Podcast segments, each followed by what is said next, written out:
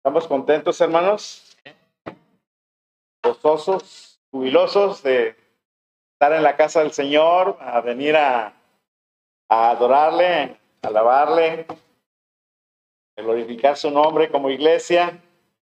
El Señor viene, dice el canto, el Señor viene, hermanos. Muchos lo tienen por tardanza, pero no, Él es paciente, quiere que todos se arrepientan. Él va a venir, dos venidas una pública en las nubes, donde va a ser el arrebatamiento, y después, digo, una privada, después una pública, cuando viene a establecer ya su reino. Pero después de, del arrebatamiento vienen los siete años de, tribulación, ¿eh? Se va a sufrir aquí en, en la tierra. Así que hay que estar bien enterados de eso porque a veces ese tipo de explicaciones necesita conocerlo la gente. La gente no lo sabe no lo sabe, la verdad. O sea, aquí nosotros lo hemos conocido porque las escrituras así lo dicen. Entonces nosotros tenemos que estar enterados de todo eso para poderle comunicar a la gente y, que el Santo Espíritu de Dios este, eh, trabaje en el corazón de esa gente, de nuestras familias, de nuestros amigos, de todas nuestras amistades. Entonces, Qué bonito, por eso los cantos es una preparación de nuestro corazón, es un acto de adoración aquí, hermanos. Todo, todo es un acto de adoración. Desde el momento en que usted entra en este, en este templo, eh, está usted adorando al Señor.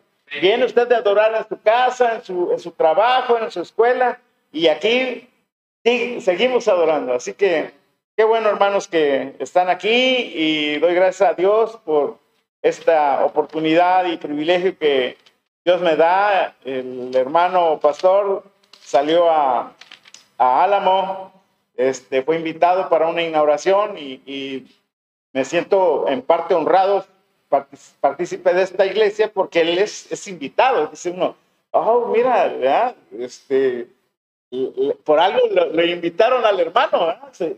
dicen que lo han visto a través este, del internet, sus predicaciones, entonces son iglesias eh, bautistas independientes, son muy, muy estrictas ese tipo de, agrupación independientes. Entonces yo he, yo he ido a, iglesias independientes y la verdad son muy estrictos en muchas cosas, una doctrina también igual, sana, pero bueno, doy gracias a Dios por ello, hermanos. Y por ustedes que están aquí, vamos a, a este, abordar un tema que la verdad es es interesante porque está sucediendo en nuestra iglesia, hermanos. Eh, nuestro hermano me, aconsejó que dedicaras sobre avivamiento, avivamiento. Creo que lo estamos viendo en nuestra iglesia, hermanos. La verdad, yo veo un avivamiento en nuestra iglesia. Con toda sinceridad se los digo. Pero como siempre he repetido, a veces como lo vemos todos los días aquí, ya no, no, nos sorprende en cierta forma. Pero pues yo veo las acciones de gracias, por ejemplo, ¿verdad? Como, como Dios ha trabajado en la vida de cada uno de nosotros, de alguna manera, de alguna forma. Y qué mejor que enaltecer el nombre del Señor, porque a través de ese tipo de situaciones que pasamos, de circunstancias que nos rodean, de problemas que tenemos, es como nosotros a veces valoramos a, el consejo de Dios, valoramos la acción de Dios en nuestras vidas. Y eso debemos de tenerlo muy, muy, este, muy, este, eh, en el corazón, porque si antes se maravillaban de todo lo que hacía el Señor, ¿por qué no nosotros? ¿Por qué no maravillarnos y externar lo que Dios está haciendo con nuestras vidas? Bien, hermanos, pues gracias a Dios por ello. Yo también estoy agradecido con Dios por todo lo, bueno que ha sido conmigo, con mi familia, con mis padres, con mis hijos. Y la verdad, pues qué, mejor que estar en, este, en esta esfera cristiana donde nuestras familias están, también están este, siendo atraídas de alguna manera. Yo veo a mis padres, ¿ya? Cómo han cambiado su vida, han cambiado muchos, muchas costumbres religiosas, muchas este, situaciones que ellos estaban acostumbrados y que ahora ya no lo hacen. Y eso para mí es grato, que, vean que uno ya no se esmera en eso. Antes eh, niños, que el arbolito, que el niño de Dios, que, y ahora ya nada de eso, que el altar, nada de eso, que las veladoras, que nada de eso ya, gracias a Dios. Y yo no, este, no dudo, hermanos, que sus familias tienen que pasar igual porque ustedes tienen que ser un impacto con su testimonio personal. Deben de impactar a sus familias, deben de impactar a, sus vecinos, a sus amigos. Vamos entonces a, ver eso, hermanos, algo sobre avivamiento. Y qué mejor el, el, este, el pasaje que me, este, me dio el, hermano. Y, yo siempre, ese pasaje me encanta y yo creo que ustedes lo van a recordar ahorita. Buscamos el libro de Nehemías. Abran sus Biblias, hermanos. Libro de Nehemías. Nehemías, capítulo 8. Nehemías, capítulo 8. Vamos a leer todo el capítulo. Si no leyó en esta semana la Biblia, hoy lo va a leer en un capítulo cuando menos. Vamos a ir poniéndonos de pie conforme lo vayan encontrando y vamos a, a leer el capítulo 8 completo. Son 18 versículos. 18 versículos. Lo vamos a hacer como, como lo hemos hecho, hemos hecho siempre, alternadamente. Inician ahora ustedes, como lo ha hecho nuestro pastor, y yo sigo con el 2, y todos nos unimos en el 18. Conforme vayamos leyendo, vamos tratando de, profundizar el, pasaje, hermanos, porque eso es importante. Cómo el pasaje, cómo la palabra de Dios nos, habla. Y, y tenemos que identificar muy bien esto. La Biblia está escrita para enseñanza nuestra, hermanos. ¿sí? Todo lo que les pasó al, pueblo de Dios antes, hoy es ejemplo para nosotros, ¿eh? para que no nos suceda, para que tomemos medidas y no caigamos en los mismos errores del pueblo de Dios de antes. Así que vayamos leyéndolo con mucha calma y en el 18 nos reunimos. Inicien ustedes, hermanos. ¿Qué dice la palabra de Dios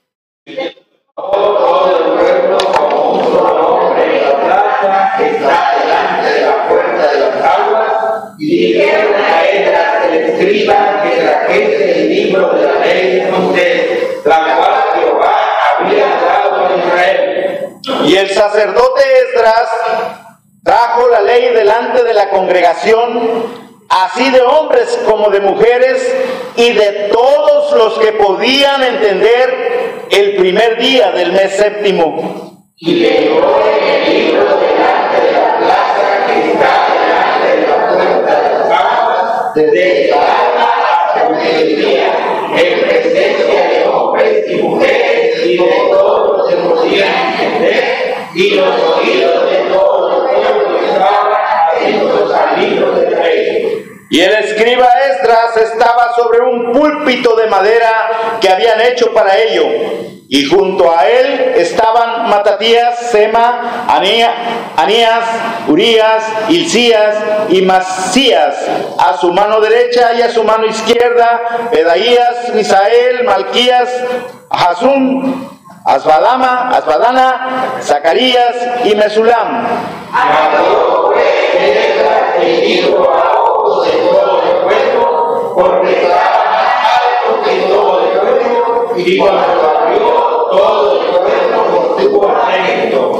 Bendijo entonces Esdras a Jehová, Dios grande, y todo el pueblo respondió, amén, amén, alzando sus manos, y se humillaron y adoraron a Jehová, inclinados a tierra. Y los levitas, Jesús, Pani, Sedequías, Camín, Acú, Sabetai, Jodías, Masías, Kelita, Azarías, Josabé, Hanán y hacían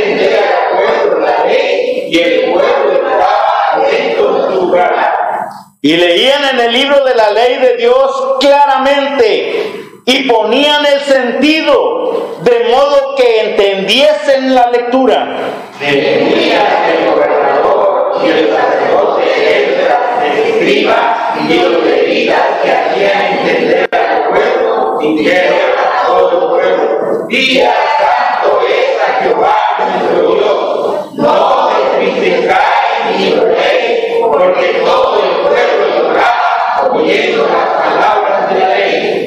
Luego les dijo, id, comed grosuras y bebed vino dulce y enviad proporciones a los que no tienen nada preparado, porque día santo es a nuestro Señor.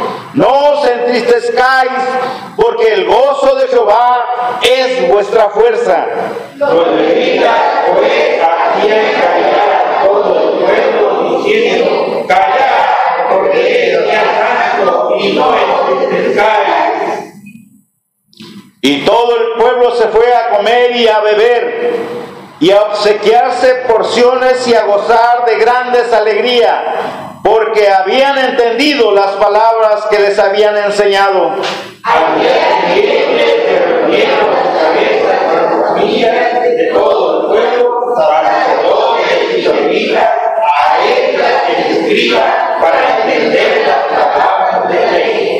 Y hallaron escrito en la ley que Jehová había mandado por mano de Moisés que habitasen los hijos de Israel en tabernáculos en las fiestas solemnes del mes séptimo. Y Israel y por Jerusalén, diciendo, salid al monte Israel, ramas de olivo, de olivos silvestres, de arrayán, de palmera y de todo escrito. Salió pues el pueblo y trajeron ramas e hicieron tabernáculos, cada uno sobre su terrado, en sus patios, en los patios de la casa de Dios, en la plaza de la puerta de las aguas y en la plaza de la puerta de Efraín. Y toda la congregación que corrió de la caminada hizo tabernáculos y en los tabernáculos habitó, porque desde los días de Josué, hijo de hasta aquel día no había hecho así de Israel y hubo alegría muy. Todos. Y leyó Esdras en el libro de la ley de Dios cada día, desde el primer día hasta el último, e hicieron la fiesta solemne por siete días, y el octavo día fue solemne asamblea según el rito. Palabra de Dios, oremos. Padre, bendito seas y alabado sea tu nombre.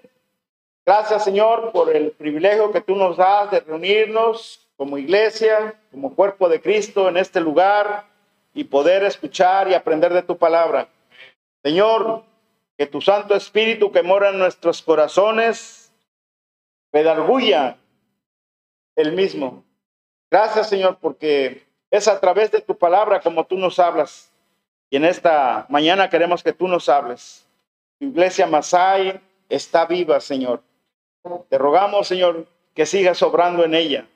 Te pido en especial que sigas bendiciendo a tu siervo que dirige esta obra, que le sigas dando sabiduría, Señor, para seguir abordando los temas espirituales que nos hacen falta.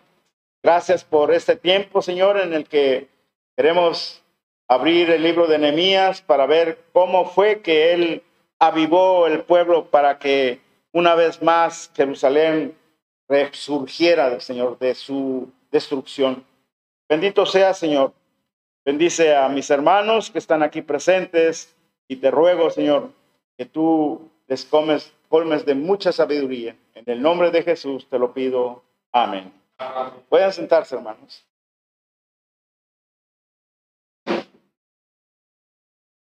Avivamiento por el poder de la palabra. Ese es el tema de hoy, hermanos. Avivamiento por el poder de la palabra. En todo genuino avivamiento de la historia, siempre han aparecido dos principales fuerzas propulsoras. Dos. En primer lugar, hermanos, siempre ha habido la proclamación de la Biblia, la predicación de las escrituras. Importante. La predicación de la palabra de Dios es uno de los elementos más importantes en un avivamiento. Pero también, hermanos, en segundo lugar, siempre ha habido como respuesta la movilización de los creyentes en Cristo, el pueblo de Dios, nosotros, los que constituimos este cuerpo, esta iglesia. Si no, ¿cómo sería el avivamiento? Debe de haber una congregación y debe de ser predicada la palabra de Dios. Con sana doctrina, por supuesto, como lo hemos estado viendo. Aunque esto parezca raro, hermanos, un avivamiento no se relaciona directamente con las personas no salvas. O sea, no es que sea un avivamiento aquí con personas que no sean salvas, es con los que somos salvos. Porque nos, de nosotros van a ser en el corazón de poder compartir la palabra de Dios, las buenas noticias del Evangelio. Y no de otra manera, el que no sabe, ¿sí? la fe viene por el oír y el oír por la palabra de Dios. ¿Y quién escuchará si no se, si no se predica? Entonces nosotros somos los portadores del Evangelio. Y nosotros somos los que debemos de hacer que el avivamiento inicie, empiece. Aquí ya empezó. Ya empezó, hermanos. Lo hemos visto. Lo hemos visto tomar decisiones, invitaciones, conversiones. Lo estamos viendo, es palpable. Pero de una semana a otra se olvida, ¿eh? Se nos olvida. Y tenemos que estar agradecidos por eso.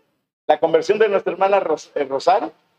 Fíjense nada más. O sea, ¿cómo, cómo, cómo Dios ya tiene preparado todo esto. Lo que pasa es que Él quiere que nosotros seamos unos instrumentos útiles en sus manos, pero nosotros como que, como que no queremos muy bien. Como que el trabajo, como que las preocupaciones, esto, el otro, nos están impidiendo. Y a veces este, oímos, ¿no? Confiar en Dios, fe en Dios. Pero bueno, ahí vamos en, en, ese camino. Ahí vamos, ahí vamos, hermanos, ahí vamos. Qué bueno que se, se expresen las, los agradecimientos a Dios por lo que está haciendo con nuestras vidas. Porque de lo contrario, pues uno ni sabe a veces. ¿eh? Hay una bendición por ahí que cayó y nadie supo.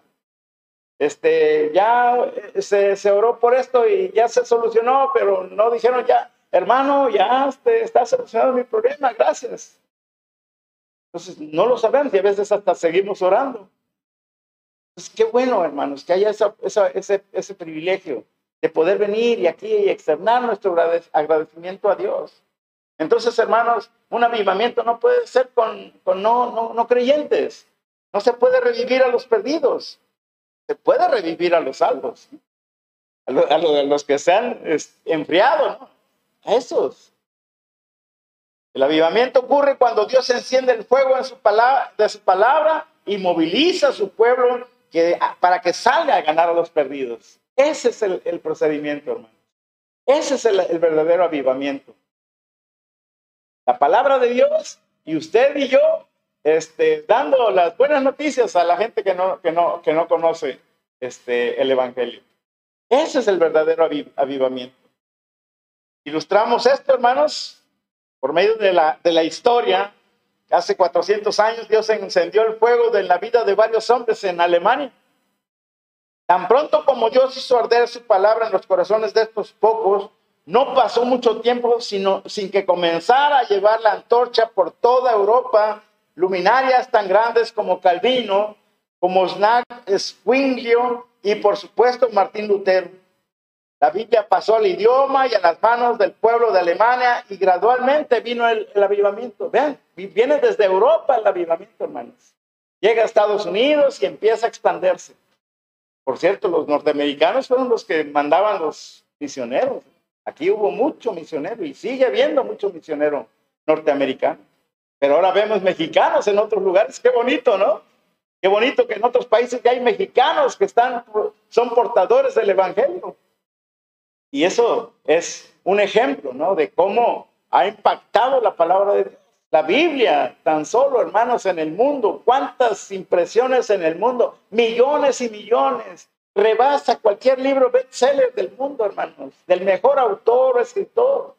La Biblia es la que más se, ha este, expandido en, en, el mundo. Nuestra palabra de Dios. El primer, el primer este avivamiento no sin antes de decirles que también yo anduve buscando por ahí John Knox en Escocia, Juan Carlos Wesley y, su hermano este, Juan y Carlos Wesley. También en Inglaterra dice que el, este, el Wesley, Juan Wesley, recorrió 360 mil kilómetros en todo su contorno, ¿eh? predicando la, palabra de Dios. 40 mil sermones, según algunos que han investigado, que, este, que predicó en, Europa. 40 mil sermones, millones de convertidos, un millón, dos millones, tres millones, no sé. Pero dice millones de convertidos. Y el hermano Carlos. Carlos este, Wesley, Carlos Wesley, ellos eran ingleses, ellos. Juan y Carlos Wesley eran ingleses. Los dos eran teólogos, pero uno de ellos era más predicador y evangelista y el otro este, también era, pero él, él, él este, eh, compuso ocho mil himnos, el hermano de Juan Wesley. El primer avivamiento entonces, en lo que leímos hermanos, está aquí en el libro de, de Nehemías y que ahí se haya registrado el primer avivamiento. Este es el primer avivamiento. Nehemías 8, hermanos.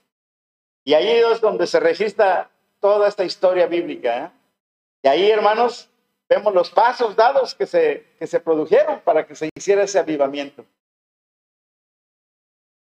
Son tres puntos que vamos a abordar. Estableciendo la verdad, escudriñando la verdad y explicando la verdad.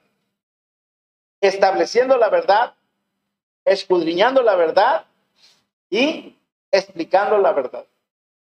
Sí sabemos qué cosa es la verdad. La verdad os hará libres. Santifíquelos en tu verdad. Tu palabra es verdad. La palabra de Dios. Estableciendo la verdad. Temía, sabía que esto era cierto y por tanto utilizó el potencial de Esdras en este tiempo crítico de Jerusalén. Recordemos que el pueblo judío había sido cautivo y llevado a Babilonia. Allá fue donde Nehemías se enteró de cómo estaba el pueblo de Jerusalén y fue como él hizo ese recorrido desde Babilonia, Susa, que era la ciudad capital, hasta Jerusalén. Pero no sin antes ya habían venido otros. Había venido Zorobabel y había venido Esdras. Y fue el tercero, Nehemías, que fue el que reconstruyó las, los muros de Jerusalén. Nehemías entonces conocía eso. Esdras se convirtió en el vocero ante el pueblo. Las, las, escrituras, hermanos, se proclamaban abierta y osadamente. Yo me imagino, o sea, a Jerusalén amurallada, ya habían terminado las murallas. Entonces vemos al pueblo reunido, al pueblo reunido ahí al aire libre y donde se iba a abrir la palabra de Dios. En ese entonces pues no había Biblia, no estaban todos los libros, quizás estaba el, el, Antiguo Testamento y a lo mejor sacó nada más el Pentateuco y de eso a lo mejor nada más leyó la parte de Deuteronomio o Levítico donde había muchas leyes. Entonces, estaba leyendo la palabra de Dios, como ahorita lo hicimos. Como ahorita lo hicimos. Entonces Esdras, hermanos, era el sacerdote, era el, el, este, el juez, era, era el, el, este, el que escribía, era una especie de abogado, de, de asesor legal, de, era un erudito, era un doctor de la ley, Esdras. Hay un libro de él, de Esdras. Pero aquí vemos cómo aparece, aquí en el, en el capítulo 8 de Nehemías, aparece él, en este, en este capítulo. Él es el que, al que, al que, el que trajo la, la palabra de Dios para leerla delante del pueblo. A menudo, cuando se presenta el éxito, bien sea en los negocios o en la iglesia, hay una tendencia a operar con el combustible de las emociones, el entusiasmo, los buenos sentimientos, en vez de utilizar el combustible auténtico de la verdad establecida. Hay algo que nos caracteriza, hermanos, aquí no venimos a, escuchar este, palabras de, motivación. No, hermanos. No, no, no, no. Es, el consejo de la palabra de Dios. ¿Qué dice la palabra de Dios? Por eso a veces, hermanos, si algún invitado que usted trae aquí y escucha aquí la palabra y no escucha palabras que le motiven, que salga aquí emocionado, no, no. No va a ser así. Aquí se va a predicar la palabra, lo que dice la palabra de Dios. no lo, no, no lo que, que queremos escuchar. Por eso allá el apóstol Pablo le dice a Timoteo, ¿verdad? que muchos maestros se apartaron de la verdad, se apartaron de, la verdad, porque empezaron a escuchar otras cosas y se, se, se salieron, se salieron. Hay muchos que, muchas iglesias donde se reúnen gente, donde este, se está eh, abordando temas, pero para motivación personal. Y no es lo que, no, es lo que deseamos nosotros. No es lo que deseamos nosotros. Quizás a veces algunas personas se acercan porque quieren, quieren sanidad, ¿no? porque están enfermos. O quieren salir de pobres porque están con recursos económicos muy bajos. Dios lo puede hacer, Dios lo puede hacer, pero no, no, no es el, el fin. No es el fin, la verdad. Jesucristo anduvo a pie, yo no lo veo que, que tuviera un lugar donde este, se acomodara, aunque sea modestamente. No, estuvo a pie, casa por casa, predicando, enseñando, haciendo milagros. La gente lo sabía. Esa gente que le apuntó y que dijo, crucifíquenle, crucifíquenle, esa misma gente probablemente tuvo beneficios de nuestro Señor Jesucristo. Y aún así, vean lo que hicieron con él. Usted y yo a veces hacemos lo mismo. Cuando lo rechazamos, cuando desobedecemos, cuando somos infieles, hacemos lo mismo.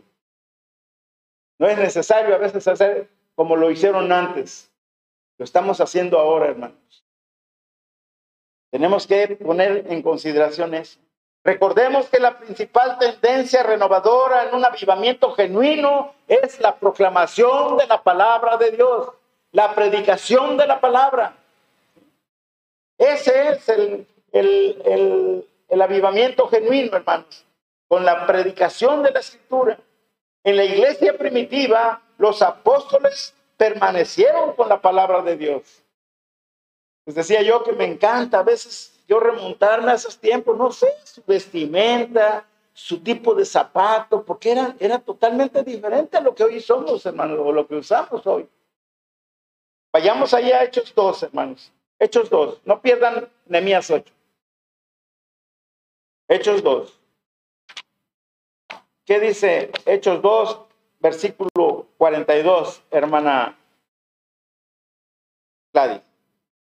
Hechos 2. de los apóstoles, en la comunión unos con otros, en el partimiento del pan y en las oraciones. Gracias, hermano. Perseveraban en la doctrina de los apóstoles. Permanecían firmes, hermanos. ¿sí? Permanecían firmes en comunión, todos en amor, en el partimiento del pan, en las oraciones. Y era todos los días, hermanos. Todos los días andaban ahí los hermanos, reuniéndose, reuniéndose, reuniéndose, perseverando.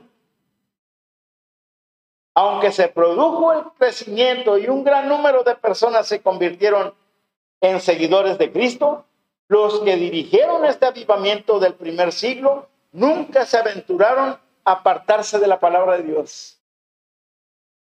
¿Por qué? Porque todo el, el, proceso en el que nosotros vemos en Hechos, vemos a un pueblo que sigue, sigue, sigue, sigue aumentando el, el número de miembros, siguen convirtiéndose.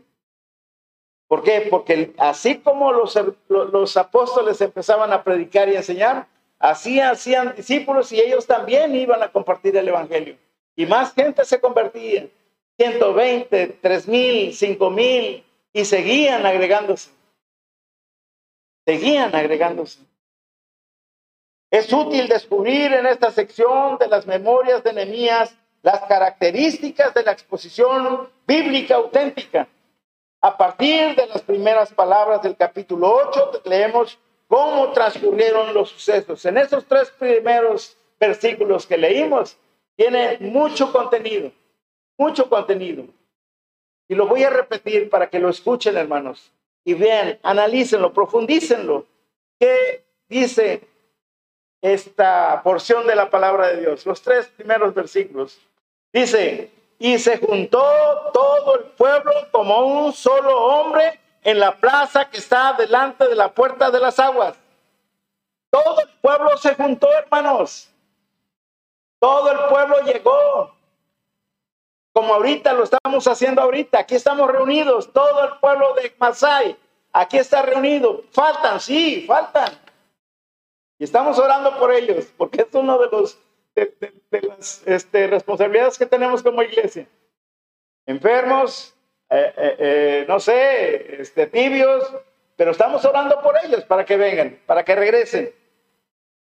Pero todo el pueblo, hermanos, unidos, unidos como pueblo, como pueblo, como un solo hombre, dice la palabra de Dios. Y estaban frente de una plaza ahí, delante de la puerta de las aguas. Hablar de las aguas es hablar de una, un, aspecto espiritual, hermanos. El agua en la Biblia se traduce en algo espiritual. El agua es vida. Es, es, es, es eh, el, el, agua es, el, es la palabra de Dios. Santifícalos en tu verdad. Tu palabra es verdad. Si el agua es la palabra, entonces nos santificamos con, el, con la palabra. Y dijeron a Estras el escriba, que trajese el libro de la ley de Moisés, la cual Jehová había dado a Israel. Y dijeron a Estras el escriba, el doctor en leyes, el notario público, el asesor legal, Estras que trajese qué? El libro de la ley de Moisés. Por eso yo decía que a lo mejor fue de Deuteronomios o Levítico, ¿no? Por una parte que ahorita quizás se las, se las comparta. Dice la palabra de Dios, la cual Jehová había dado a Israel. Hermanos, yo me puse a pensar, estaba el pueblo reunido ahí, como ahorita nosotros. Y miren lo que dijeron. Y dijeron a Esdras, el escriba, que trajese el libro de la ley. O sea, el pueblo le dijo a Esdras que abriera el libro, que lo trajera, que lo quería oír. Hermanos, aquí el, el pastor anda invitando, hermanos, no falten, hermanos, lleguen temprano. Fíjense hasta dónde hemos llegado. Todavía tener que recomendarnos que, vengamos, invitarnos. El pueblo de antes exigía, traigan la palabra de Dios, quiero escucharla. Pero ha cambiado todo, hermano. ¿A qué se debe? ¿Qué es lo que está pasando en nuestras iglesias? ¿Qué, qué es lo que está pasando en nuestras vidas? ¿No valoramos verdaderamente lo que Dios está haciendo con nuestras vidas? Alguna de las hermanas dijo, si pagáramos el, aire, ¿no? El, oxígeno que respiramos, imagínense. Qué, Qué hermoso, hermanos, es ser parte del pueblo de Dios. Pero no lo hemos valorado, no lo hemos atesorado. Sigue el versículo 2 y dice la palabra, y el sacerdote trajo la ley delante de la congregación, así de hombres como de mujeres y de todos los que podían, ¿qué? Entender el primer día del mes séptimo. Todos los que podían entender. Yo veo aquí a hombres y mujeres, jóvenes, hasta niños, adolescentes, veo yo en esa congregación, que podían entender, que podían entender. Todos. Dice el, el versículo 3, y leyó en el libro delante de la plaza que está delante de la puerta de las aguas. Qué curioso, dos veces delante de la puerta de las aguas. Desde el alba hasta el mediodía. ¿Como cuántas horas consideran ustedes que fueron? Desde el alba al mediodía. Vamos a suponer que sea aquí, ¿no? de las seis de la mañana a las doce del día. Seis horas. Aquí tenemos dos horas, tres horas a lo mejor. Ya estamos a veces hasta desesperados de que ya nos queremos salir, ya queremos ya que se acabe. En vez de venir con el deseo de que no, síganle, Yo recuerdo predicaciones, hermanos, de quisiera que siguiera predicando, ¿verdad? Porque eh, está uno, pero de veras, está uno atento a, a la palabra de Dios, escuchándole y entendiéndole. Y así estaba esta gente, entendiendo. Y leyó entonces desde el alba hasta el mediodía. Y dice, en presencia de hombres y mujeres y todos los que podían entender y los oídos de todo el pueblo estaban atentos al libro de la ley. Los oídos de todos estaban atentos al libro de la ley, hermanos. Y a veces estamos aquí estamos viendo al niño al lado. ¿Qué está haciendo? O agarramos la Biblia y estamos leyendo y el, pastor está predicando y uno está leyendo otra parte de la palabra de Dios ahí. No, no, no está poniendo atención. No estamos poniendo atención. Porque ya nos, nos, nos, este, nos hizo que nos desviáramos de la atención. Seguimos leyendo y seguimos leyendo y el, el, el predicador, el pastor está predicando y nosotros ya volteamos a, ah, ya se nos pasó algunas verdades ya no las escuchamos. Y a lo mejor ya después ni entendemos más, relacionamos el tema. Qué importante, hermanos, reconocer eso.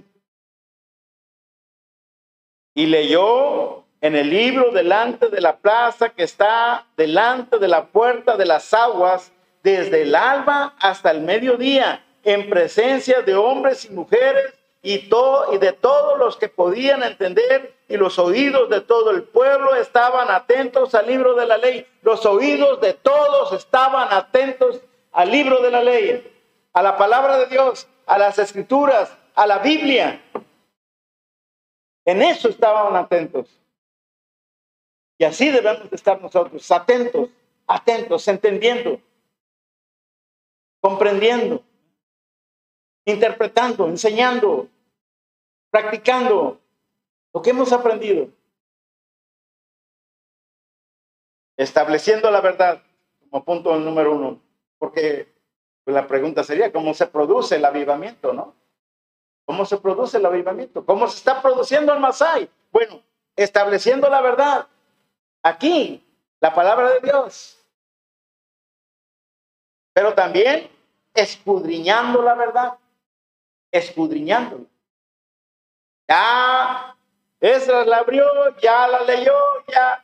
Ahora hay que escudriñarla, hay que volverla a ver, a ver si dice el hermano Juan que, que, este, que eh, todo lo escrito está para enseñanza nuestra. A ver, hermano Juan, ¿dónde está? ¿Verdad? Vamos a Romanos entonces.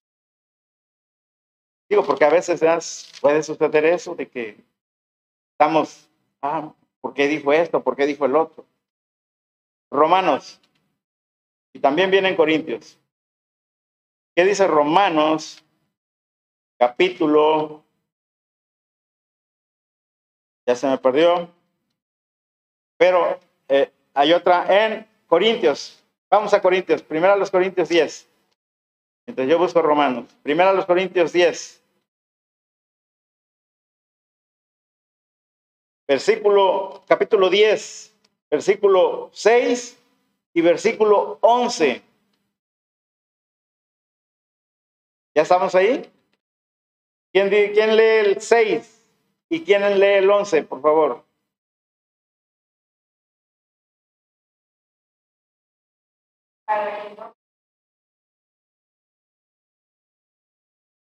¿El 11?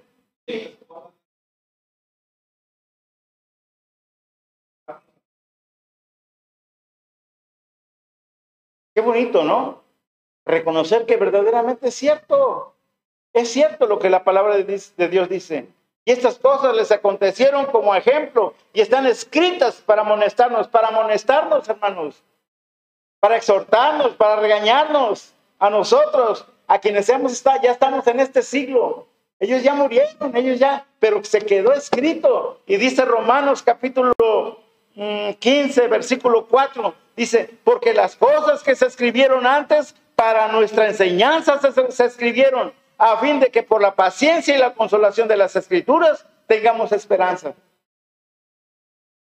Para esto se escribieron, para esto venimos aquí a leerlas, para esto venimos a entenderlas, para esto venimos a meditarlas y reflexionarlas y salir de aquí, hermanos, con esa bendición de decir, sí, cierto, he fallado a mi Dios, necesito leer más, necesito entender lo que el, pueblo de Dios sufrió antes para comprender lo que ahora yo estoy pasando,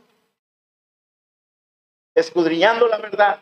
Primeramente hubo la lectura de la palabra de Dios. Es así como comienza la exposición, no con la opinión del hombre, sino con la verdad de Dios. Con la verdad de Dios. Lo que sí, lo que aquí se predica siempre es en base a la palabra de Dios. ¿Qué dice la palabra de Dios? ¿Por qué dice esto, hermano Juan? Porque esto dice así. Y si le llevo a Tesalonicenses para ver cómo va, cómo va a ser el arrebatamiento, aquí viene la palabra de Dios. Aquí está explicado. Pero ¿qué sucede?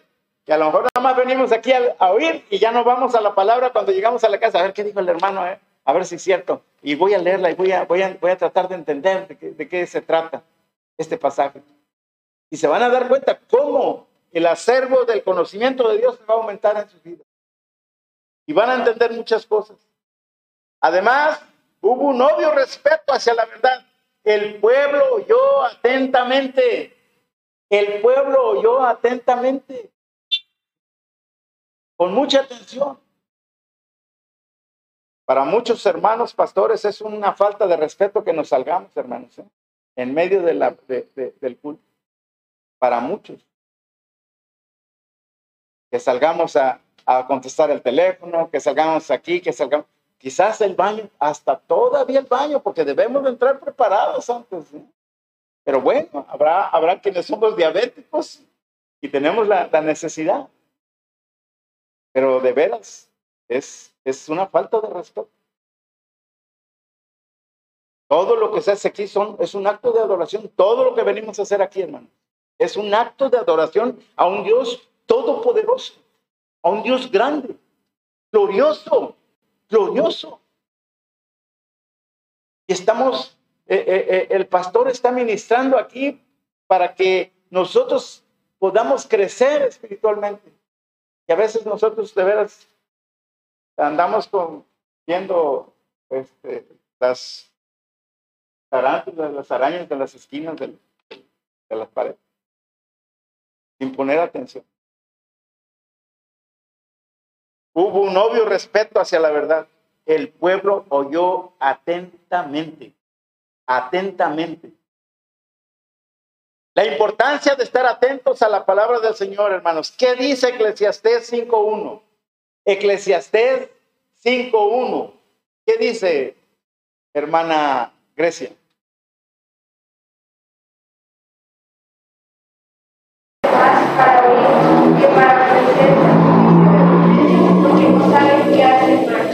Vuélvelo a repetir, por favor. Párate, por favor. Ponte de pie. Fuerte. Cuando fueres a la casa de Dios, guarda tu pie y acércate más para oír que para ofrecer el sacrificio de los necios, porque no saben que hacen mal. Acércate más para oír. El hermano Oscar, si hay uno de los hombres en esta iglesia que está atento, hey hermano, pásate adelante, váyanse adelante, pásense adelante. Y uno que busca las, las, las sillas de atrás casi siempre, ¿verdad? Fíjense nada más. Hay muchos que sí eligen, la, pero son pocos los que quieren venirse adelante. Yo a veces, y le soy sincero, yo a veces no lo hago porque yo espero que la gente que venga a veces ya y que ocupe silla. Pero es cierto, que alguien tiene, yo recuerdo en la escuela yo me iba hasta atrás, pero muchos estaban eligiendo las sillas de adelante. Vean, no sé, cómo, cómo la importancia de, de estar atentos estar atentos. Te das cuenta, hay indicios de quién quiere escuchar la palabra bien, quién quiere entenderle. Se da uno cuenta, hermanos. Pero hay quienes no. Hay quienes no, están ocupados en otra cosa y a lo mejor están pensando otra cosa en este momento, en vez de estar atentos a la palabra de Dios. Escudriñando la verdad, estableciendo la verdad, pero también, hermanos, explicando la verdad explicando la verdad. Dice el 4 en al 8. Escuchen. Y el escriba Esdras estaba sobre un púlpito de madera que habían hecho para ello, y junto a él estaban Matatías, Semanías, Urías, Hilcías y Masaías, Masías, a su mano derecha y a su mano izquierda, Pedaías, Misael, Malquías, Jasum, Padana, Zacarías y Mesulam. Abrió pues Esdras el libro a ojos de todo el pueblo, porque estaba más alto que todo el pueblo, y cuando lo abrió, todo el pueblo estuvo atento, todo el pueblo estuvo atento. Estaba en un lugar como este, hermanos, más alto, para que todos vieran. Era una multitud, me imagino. Aquí somos pocos, ¿eh? pero es la característica del que se, que se para al frente a predicar, para que esté sobre todos y vea a todos y pueda expresar la palabra de Dios a todos. Así estaban, en un púlpito. Recuerdo cuando empezamos aquí, hermanos. ¿Saben qué fue, cuál fue el púlpito de aquí la primera vez que se, que se predicó la palabra? Dos rejas de, de Pepsi, esas de dos y medio litros, dos litros de antes. ¿no? Lo pusimos y ahí encima un, un mantelito. Ese fue el púlpito. Una toalla. Entonces, hermanos, aquí se ha predicado la palabra de Dios. Y hago referencia a esto para que veamos cómo Dios ha prosperado esta, esta, esta iglesia. Les estoy hablando de un púlpito de, de, de rejas de Pepsi. Y miren ahorita lo que tenemos. Por la gracia de Dios. Por la gracia de Dios. Me quedé en el 4, ¿verdad? 5. 6. Bendijo entonces Esdras a Jehová, Dios grande, y todo el pueblo respondió, amén, amén, alzando sus manos, y se humillaron y adoraron a Jehová, inclinados a tierra. Qué bonita escena, hermanos. Qué bonita escena. Yo, este, a veces que veo las noticias de cosas que están pasando en Israel, y luego pasan escenas así de gente que está inclinada, arrodillada, y se, se poste, se vuelven a levantar. De veras, dice uno, O sea, pueblo de Israel, que aunque este, crucificaron a Jesucristo y no creen que Jesucristo es Dios, bueno, ya ellos, ¿eh? por ellos, este, nosotros como olivos silvestres fuimos injertados en el olivo fino. Así de, así de grande, hermanos. Usted y yo como olivos silvestres fuimos injertados en el olivo fino, en la raíz de los judíos. Porque ahora ya no hay judío ni griego, ¿eh? ya es un solo hombre. Esta pared fue derribada por el Señor Jesucristo. ¿Quieren ver ese pasaje? Vamos a Romanos, hermanos. Romanos no me acuerdo el capítulo, pero ahorita se los digo.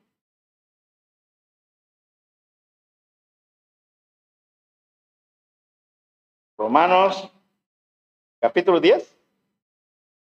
No, es el 11. El 11, hermanos. Ráyenlo si pueden. Yo tengo subrayada mi Biblia, muchos no quieren subrayar su Biblia, no sé por qué, pero bueno, lo respeto. Yo, la verdad, así solamente identifico a veces el lugar donde, el pasaje donde está, y ahí voy rápido. Miren lo que dice el del 16 en adelante. Escuchen, hermanos. Si las, si las primicias son santas, también lo es la masa restante. Y si la raíz es santa, también lo son las ramas.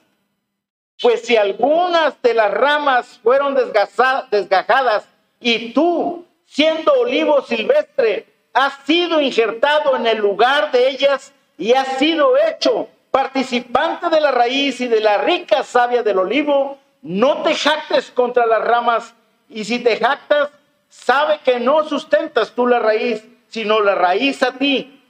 Pues las ramas, dirás, fueron desgajadas para que yo fuese injertado. Bien, por su incredulidad fueron desgajadas pero tú por la fe estás en pie. No te ensoberbezcas, sino teme, porque Dios no perdonó a las ramas naturales, a ti tampoco te perdonará. Mira pues la bondad y la severidad de Dios.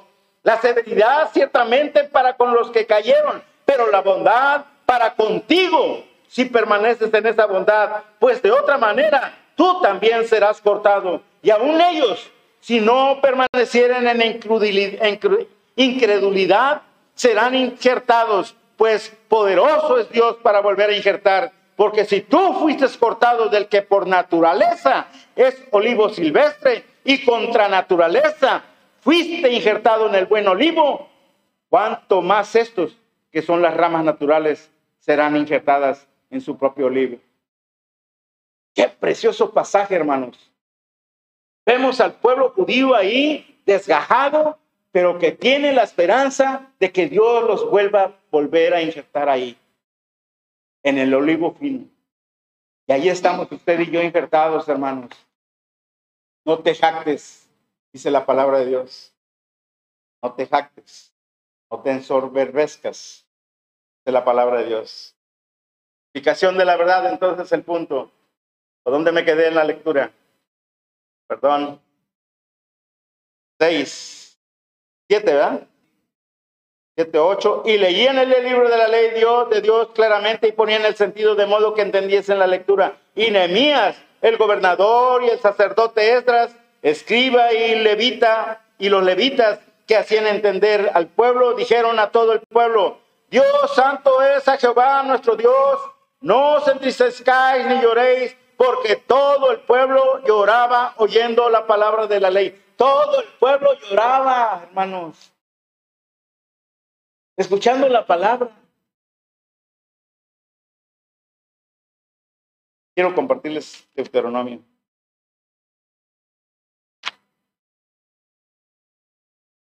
Fíjense nada más como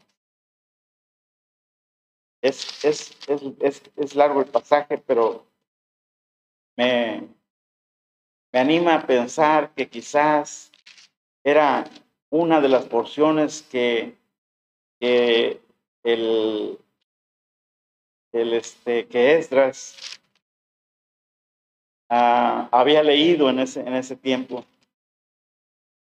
Y la verdad es que a mí me parece muy, pero muy interesante esta porción de la palabra. Dice en el versículo, capítulo 11, hermanos. Capítulo 11 de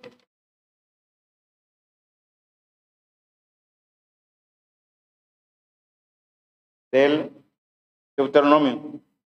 Amarás pues a Jehová tu Dios y guardarás sus ordenanzas, sus estatutos, sus decretos y sus mandamientos todos los días. Deuteronomio 11.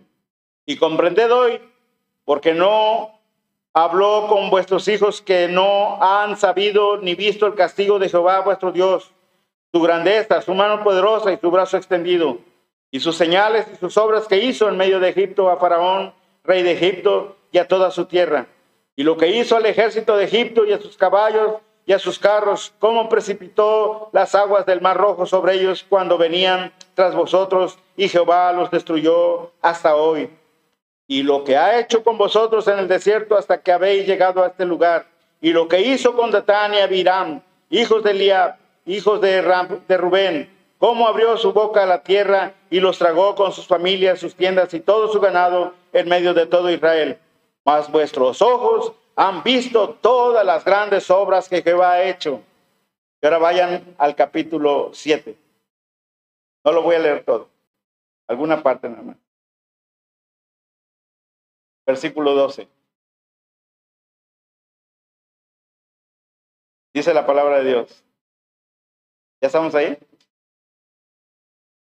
Dice, y por haber oído estos decretos y haberlos guardados y puestos por obra, Jehová tu Dios guardará contigo el pacto y la misericordia que juró tus padres, y te amará, te bendecirá y te multiplicará, y bendecirá el fruto de tu vientre y el fruto de tu tierra, tu grano, tu mosto, tu aceite, la cría de tus vacas y los rebaños de tus ovejas, en la tierra que juró a tus padres que te daría. Bendito serás más que todos los pueblos, no habrá en ti varón ni hembra estéril, ni en tu ganado. Y así sigue, hermanos. Bendición tras bendición. Bendición tras bendición hemos tenido, hermanos, y no las hemos atesorado. Y hay tanto que leer, hermanos.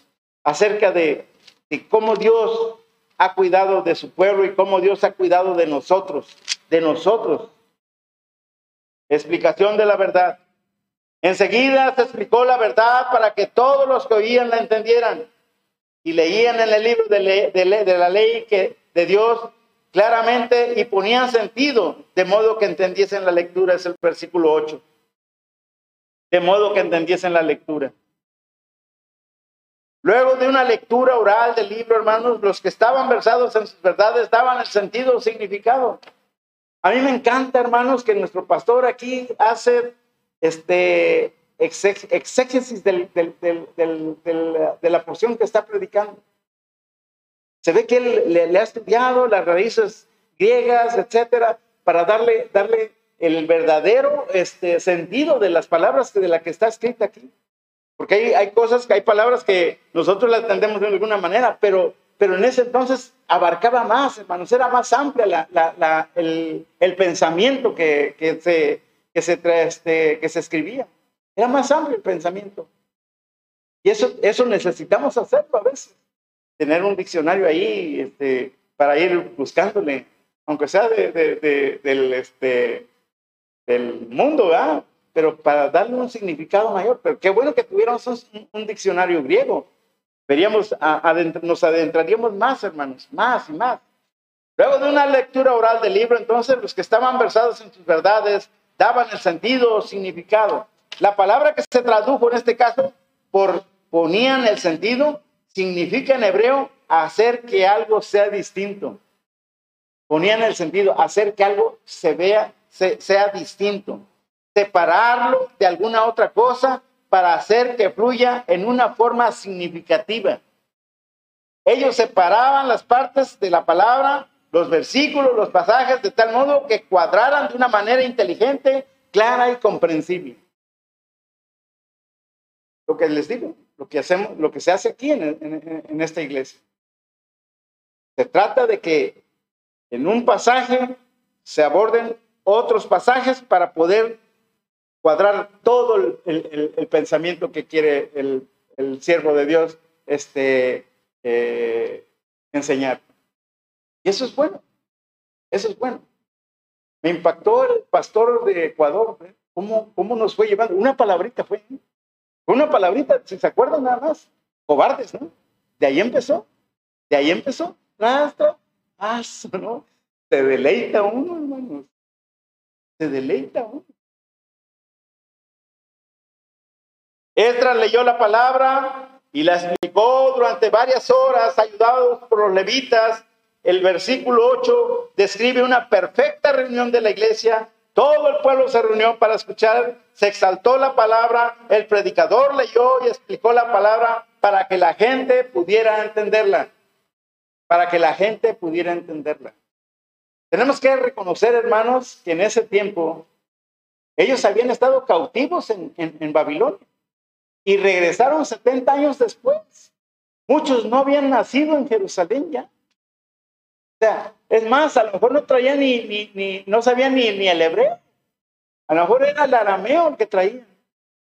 Entonces, había tanta necesidad Como ahora nosotros, ya que llega alguien y queremos ayudarle, apoyarle para que busque la palabra de Dios, para que ellos vean dónde está el pasaje que el predicador está enseñando. El pueblo lloraba al oír la palabra, aplastados sin duda, dolidos por sus pecados, pero este debía de ser de regocijo. Debían llorar en el día de la expiación. Este les ordenó que festejaran y se alegraran. Les que festejaran y se alegraran. Aquí debemos de estar gozosos, alegres de que venimos a reunirnos a escuchar palabra de Dios y estar agradecidos de lo que está haciendo con nuestras vidas, de lo que está haciendo con nuestra iglesia, de lo que está haciendo con Zacatlán, de lo que está haciendo con el mundo entero, con el mundo entero. Estamos afligidos, sí, muchos hermanos en el mundo están afligidos, están sufriendo problemas, muchos han sido sacrificados, han sido asesinados por portar el, el Evangelio en lugares donde no se acepta el Evangelio. Y nosotros estamos aquí sentaditos, tranquilos, escuchando la palabra, aprendiendo, Salimos de aquí a nuestra casita, ir a comer tranquilos, sin que nada nos estorbe, en libertad. Pero muchos están sufriendo, hermanos. Muchos están sufriendo.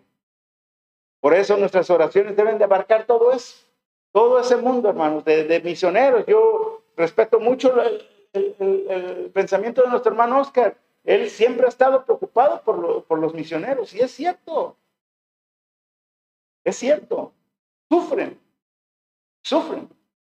Miren, fíjense dónde es, hasta dónde llega la este, suspicacia. Fíjense bien, y se lo voy a confesar porque, digo, mi pecho no es bodega, diría mi presidente. Dice, este, cuando fui por el hermano eh, Gerardo, me fui este, buscando porque yo pensaba que era en la primera gasolina de yendo por la, la avenida que va hacia Landayal, pero no lo vi, ya me, me fui. ¿Dónde será? Pues ya me voy por las otras gasolineras, ¿no? no era la otra, ya me fui en la otra, ya, ya la anduve buscando y llegó la, uno de los empleados de la gasolinera, una, una muchacha lleva ahí corriendo Oiga, ando buscando a una persona. Digo, sí, fíjese nada más. Sin que me conocieran nada. Yo me paré ahí nada más y, rápido fue. Dice, allá están, mire. Ya fui. Y vi el camionetón que traía. Dios, hermano, está siendo bendecido, súper bendecido con el, con el Señor. Un día después me dijo, hermano, es que esta camioneta es prestada, dice. Pero vea cómo uno ve, a veces, ¿verdad? Ya me platicó cómo le dan ropa, esta ropa, mire, me la regaló el hermano. Y este pantalón y estos zapatos. Sufren, pero son bendecidos por el Señor, hermanos. Súper bendecidos por el Señor. Y yo doy gracias a Dios y alabo al Señor por esas proezas que hace con sus hijos. Y con usted y conmigo también, hermano. No, es que no lo sabemos valorar, le digo. El pueblo lloraba al oír la palabra, aplastados, sin duda dolidos por sus pecados. El versículo 8 describe una perfección, una perfecta reunión de la iglesia. Todo el pueblo se reunió para escuchar, se exaltó la palabra, el predicador leyó y explicó la palabra para que la gente pudiera entender. Eclesiastés 3.4 ya lo leímos. Eclesiastés 3.4 ya casi termino. Eclesiastés 3.4. Nos ponemos de pie y lo leemos todos. Eclesiastés 3.4. Ya casi termino, hermanos. No se me vayan a dormir ahí en el... Eclesiastés 3, Eclesiastés 3, Eclesiastés 3, 4.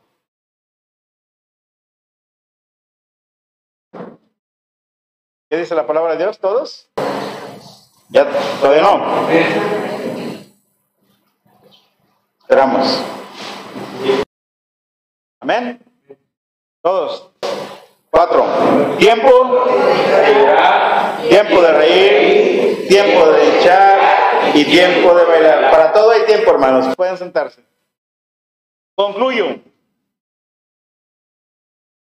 Concluyo.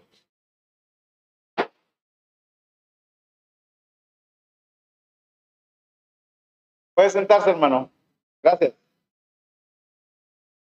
Hay mucho gozo al oír la palabra, pero más gozo hay al obedecerla, hermanos. Hay gozo al oírla, pero más gozo debe de ser el obedecerla. El resultado de este avivamiento, celebrada diariamente durante siete días, que fue lo que duró ese tiempo ahí con Nehemías, fue una convocación de personas convictas en el, día 24 del mes. Estras y los levitas enseñaban tres horas la palabra y luego guiaban al pueblo en confesión y oración otras tres horas y así todo el día. Amados hermanos, Dios quiere que nos avivemos, que no se apague la llama. Dios quiere que no se apague la llama en esta iglesia, hermanos. Ánimo, sigamos adelante, prosigamos al blanco. Nos esperan muchas cosas preciosas allá en el cielo. No se desanimen, no se enfríen, no se entibien, porque el juez justo nos va a pagar conforme a nuestras obras. Va a haber un tribunal, el tribunal de Cristo. Tus obras y mis obras van a pasar ahí, hermanos, sean buenas o sean malas, van a pasar. Si, tus obras son de paja, son de pasto, son de zacate, va a pasar por el fuego y se van a quemar. Pero si son de oro, de plata, de piedras preciosas, va a perdurar. Así que no por ser salvos no vamos a tener un tribunal, hermanos. Aún siendo salvos, no me gustaría a mí llegar al- delante de la cara del Señor y avergonzarme de todo lo que me va a decir. Juan, cuando estabas sentado en la iglesia en tal día, estabas pensando esto. Qué vergüenza sería para mí. Qué vergüenza. Dirígenos en oración, hermano Francisco. Nos diriges, ¿no? ¿Terminamos? Oreo. Gracias, Señor, por este día, por permitirnos reunir y escuchar tu palabra, porque todo es obra tuya, que nos permites escucharte y entender palabra para ser mejores personas. Y, te, te damos gracias por todas tus bendiciones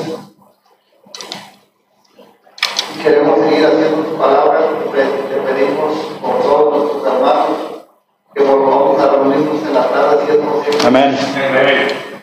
para seguir alabando tu nombre Sí, Señor. Continuar haciendo, haciendo lo mejor posible Sí, Señor. tus, tus mandamientos. Te damos gracias, Señor, por todo lo que estamos pasando y por todo lo que está por venir. Y ayúdanos a entender cada día mejor tu palabra. Amén. Te pedimos, nos des sabiduría, nos des entendimiento, nos des paciencia, y nos llenes de ese gozo que, que tú has preparado para nosotros. Sí, Señor. Eh, ayúdanos a regresar con bien a nuestros, a nuestros domicilios y a continuar con las labores que tenemos pendientes y a seguir haciendo tu voluntad en, en nuestros hogares, en, nuestro- en nuestro trabajo, en la calle y pongamos bien nombre. Sí, Señor.